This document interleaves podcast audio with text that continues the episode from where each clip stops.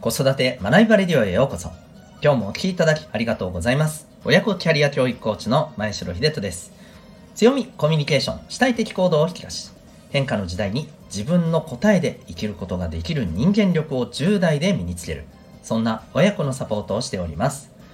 このチャンネルでは子育て奮闘中の皆さんへ子育て生活の日常から得られる学びを毎日お送りしております。今日は第696回でございます。子供の行動の源泉どこにありますか？そんなテーマでお送りしていきたいと思います。また、この放送ではママの笑顔が子供の笑顔につながる小5ベビーシッター施設長の正吾さんを応援しております。それでは、えー本題に行きたいと思います。えっ、と、今日はですね、子供の行動の源泉、えーどこにありますか？ということで、まあ、お子さんがですね、何をこう元に行動を起こすのか？ということについてちょっと考えて、えーいけたらなと思っております。えっと、ここでとっても大切なのはですね、行動の源泉ってまあ大きく分けて2種類あると思うんですけど、どっちかに偏ってしまう行動の仕方、うん、もっと言うと行動のなんかパターンというか、それをこう子供の頃に、うん、なんていうのかな、確立してしまうと、なかなかこう、社会に出てから、やっぱ結構大変だと思うんですよね。うん。だから両方大事だというふうに思います。じゃあその、え2つは何かっていうとですね、えー痛みを避けるっていう源泉と、えーもう一つが、え喜びを追うっていう源泉だと思います。はい。まあお子さんがですね、例えばほっといても、えー、とやっていることって大体まあ後者ですよね。うん。もっと言うとやり続けられてるのって後者ですよね。つまり自分の喜びを追っているわけですよ。これをやってると楽しいから、心地よいからやるわけですよね。うん。あるいは、えーあるいはですよ。えっ、と、これ自体がもしかしたら、えーそこまでではないかもしれない。そこまでなんか楽しいかもし、えー楽しいわけではないかもしれないですけど、これをやっていった先に、え自分が、え目指してるものがあると。うん。まあ、例えばですね、そうだな。えっ、と、部活で言うなら、うん、例えばシュート練習を頑張っていて、えレギュラーになって、えー試合に出るためにね、えーやってるとするじゃないですか。練習自体はね地道であ面倒くさいなって思うかもしれないんですけど例えばそこでだんだん入るようになってきて自分の中で手応えを感じている。こういう時ってめっちゃ楽しいと思うんですよね。めっちゃ楽しい楽しいっていうよりはなんかこう、うん、なんか自分ってあ前に進んでるっていうね、えーそんなワクワク感があると思うんですよね。で、えーそのちょっとポジティブな、えー気持ちがワクワク感が出てきて、えー頑張れると、うん、そういうのも、まあ、後者じゃないかと思うんですよ。いずれにしても自分がそれをやることで何らかの楽しさ心地よさ充実感を感じる。まあ喜びを追うってちょっとこう一言で言ってしまいましたけど要するにポジティブな感覚を追い求めて、えーそれをやっている、うん、っていうことだと思うんですよね。で、えー一方でもう一つが痛みを避ける。うん、まあ例えばですね、えー今度のテストでこれぐらいの成績を取らないと自分の、えー行きたい高校に行けなくなってしまう、うん、あるいは、えーこれぐらいの成績を取らないと次の試合には出さないぞと、え部活の顧問の先生から言われてしまいましたと、まあ、よくあるありますよね。あるあるですよね、えっとそういう場合でああちょっと頑張らんとなあもう勉強嫌なんだよなっていうふうに思いながらね頑張ってまあ、もしかしたらねうちで今度、えーこれだけの成績しか取れんかったらもう携帯取り上げようね。えー、みたいなね。やだそんなの。みたいなね。うん。っていうことだったり、うん、これらがいわゆる痛みを避けるための行動だと思うんですよ。で、まあ、この2つについてですね。これあのここまで聞いてあ何前者はあまりよろしくないっていうことが言いたいのかっていうとあのそういうことではないです。えー、と大事なことは、えー両方使い分けることだと思うんですよ。ただ使い分ける時に、えー注意が必要ですよっていうことをあの知っておくべきだとでそういう話なんですね。うん、でこれ何かというとえっ、ー、と、前者、痛みを避けるっていう行動の源泉だと、基本的にはですね、短期間のことであれば、まあ頑張れたりするんですよ。うん。だけど、多分長続き、継続的に、えー、嫌なことをやり続けるっていうのは、痛みを避けるためにね、あの、やりたくないけどやり続けるっていうのは、多分ね、厳しいと思うんですよ。うん。まあ中にはね、いるんです。こういうことが平気な人もいます。はい。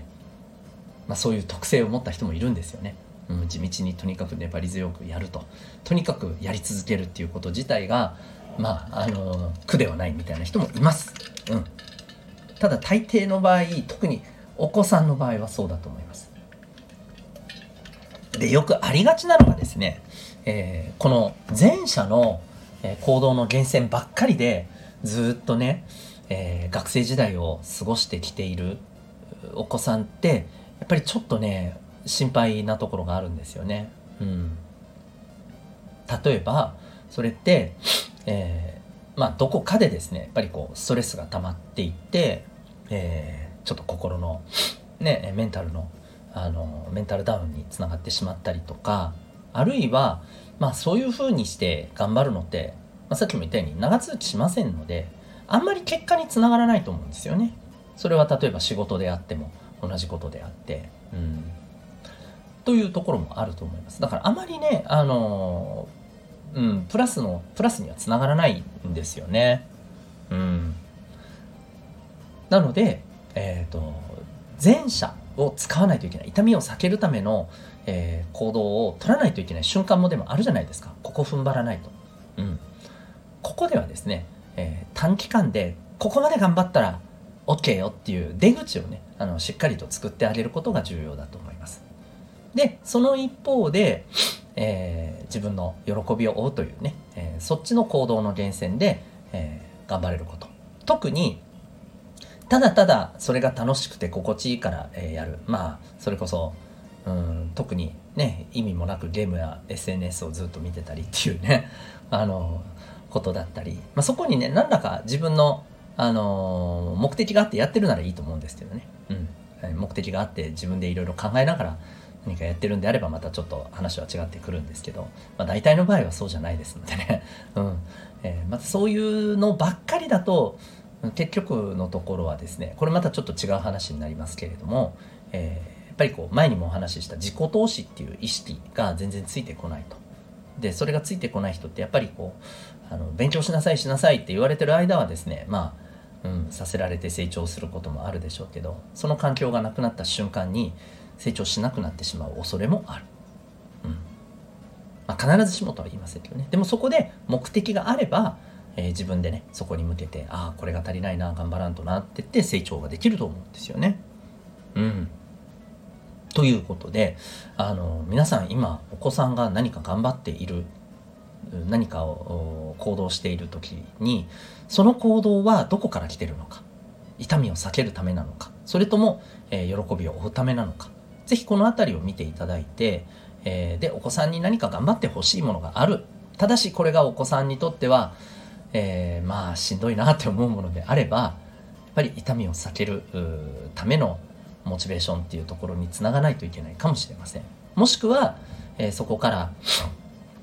喜びを見出すようなね、えー、やり方もあるかもしれません。できれば後者がいいです。でも後者が無理な場合、前者で期間を設けて頑張らせていく。うん。で、例えばそこに、えー、ちょっとしたご褒美とかがあると、まあ頑張れたりとかもしますよね。多少なりとも、このプラスの、あの、要するに喜びを追うっていう風な行動の源泉に切り替えることができるんですよ。でもこれって、ね、あの、よく言いますよね。褒美で釣ってても、あの、ダメだよと根本的には。これ当たり前なんですよね。褒美で釣ろうが何しようが取り組んでることは基本的に痛みを避けるなので、はい。根本的にはね。うん。だから結局のところは、あの、夏打ちしないんですよ。うん。そう。自分の中から出てきた、えー、ものではない。自分の中から出てきた喜びを追うものではない。あくまで与えられて、ああ、そういうのがもらえるんだったら頑張ろう。だからまあ、早い話あのねえー、収入のためにやりたくもない仕事だけれども頑張ってる状態っていうのもそれに近いと思います。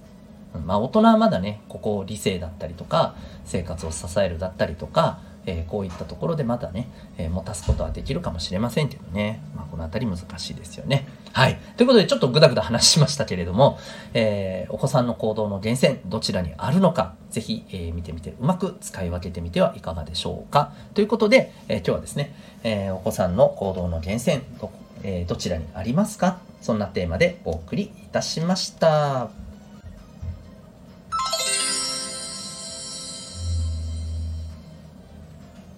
えー、最後にお知らせをさせてください。えー、私がですね、えー、主にこの親子キャリア教育コーチとしてやっている個人サポート。これが、え親子のコーチングセッションでございます。はい。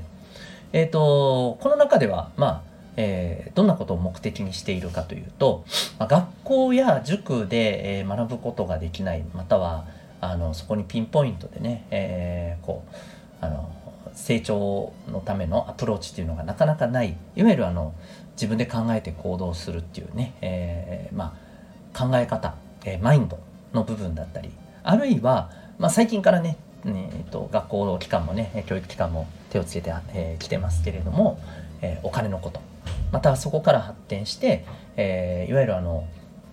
コミュニケーションのことと掛け合わせて、えマーケティングの感覚だったりこういったことをですねえ自分自身のあの目標なども通しながら目標達成も通しながらですね、え学んでいくことができるそんな内容になっております。でなぜ親子なのかというと、えお子さんがそういうふうにですね、え自分のマインドを確立するためにはやっぱりあのこうコーチとのセッションだけではですね正直はいそうなんですよ、え、そこだけよりもやっぱりこうお家のお母さんお父さんの関わり方が重要になってきます。まあ、なので、えー、お母様お父様のコーチングセッションを通してお子さんのですね、えー、この自分で考えて行動して自己成長していく、えー、そんなあのマインドのこう育て方、うんまあ、そのための関わり方こういったことをお伝えしつつ、えまたえ、親御さん自身もですねお子さんのことも大事ですけど自分自身の人生の目標こういったこともですね生き生きと終えるようなあのそんな自分でやっぱりあることがお子さんにも、えー、とてもねプラスの影響に、えー、なっていくと思います。やっぱりおお母さんお父さんが生き生きしてるとですね、うん、自然とねお子さんもなんか自分も頑張ろうっていうふうにね、えー、このふうに思っていけるんですよね。もちろんねあのお子さんとの関わり方っていうところをないがしろにするのは違いますよ。はい、そことのバランスを考えた上でですけど、まあ、そういった、えー、ようなですね親子関係の構築のための親,、えー、親御さんのえコーチングセッションっていうのものを同時並行にやっていく内容になってます。で、その親子セッションの親子コーチングの体験、えただいまですね、えー、受付中でございます。時間はだいたい60分から90分、個別で行います。えー、対面、ズーム、どちらもお選びできますし、日時などもご相談させていただけます。えー、コーチングって何なのか、コーチングで何がどう変わるのか、なぜお子さんの人間力の、え、育成にコーチングというアプローチが重要なのか、このあたりをですね、えー、分かりやすく、えー、お伝えさせていただいたり、えあとはコーチングを実際に受けと、え受けてみてですね、あ、こういう感じなんだなっていうことを実感いただく、えそんな時間となっております。興味がある方は、ウェブサイトへのリンク貼ってますのでご覧になってみてください。それでは最後までお聴きいただきありがとうございました。また次回の放送でお会いいたしましょう。学び大きい一日を